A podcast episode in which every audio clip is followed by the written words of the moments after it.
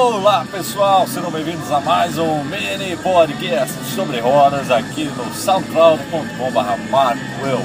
Hoje eu publiquei lá no nosso canal do YouTube, youtube.com.br Macworld Brasil, um vídeo comparando o iPhone 5 com o iPhone 4S. E agora eu vou falar um pouquinho mais sobre o meu iPhone 5 que muita gente está me perguntando, esclarecer aí algumas dúvidas. Antes de mais nada, aquele vídeo foi um teste rápido para mostrar que Apesar de dizerem né, que o desempenho do iPhone 5 é até três vezes superior em relação ao iPhone 4S, na prática a gente não vê nada disso. Eu acho aquelas diferenças bem mínimas. E os aplicativos os jogos continuam rodando normalmente, uh, não engasgam, não travam. E na, na, verdade você só tem que esperar um segundo ou dois segundos a mais se for um aplicativo, e aí entre 5 a 10 segundos a mais se for um jogo mas não é uma coisa muito gritante. A maior diferença mesmo é o tamanho da tela e o design, e não o desempenho. Né? No uso do dia a dia a gente nem nota muito o desempenho. O iPhone 4S continua sendo um aparelho excelente e eu continuo recomendando ele se você tem mãos pequenas. Agora vamos lá, uh, o meu iPhone 5, como eu já havia comentado no, no webcast, no webcast 30, ele foi trazido de fora. Um, um, colega que estava por lá trouxe ele, não vem ao caso porque vocês não conhecem ele, uh, trouxe ele, só que ele estava numa loja lá da, da Best Buy e me perguntou, ó, oh, tem iPhone 5 aqui, só que é bloqueado para AT&T, é bloqueado, é bloqueado, não é, não é preço cheio, contrato não, o cara falou, ó, oh, esse iPhone aqui é bloqueado, então o iPhone veio bloqueado, eu já sabia que ele estava bloqueado.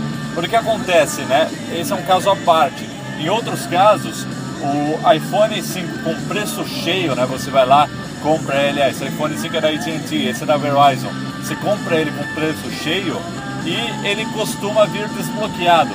Isso é o que os blogs reportaram, né? Desde o lançamento do iPhone 5, blogs de outros sites. No caso, o iPhone 5 da AT&T era só restaurar no iTunes, colocar um chip e já está funcionando. E o da Verizon já vinha totalmente desbloqueado, era só tirar da caixa e colocar outro chip. Só que o meu veio bloqueado, bloqueado. E aí eu tive que fazer uma gambiarra, né?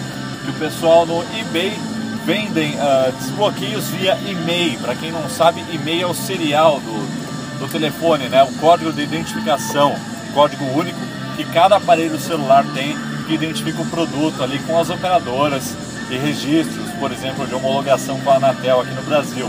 E aí,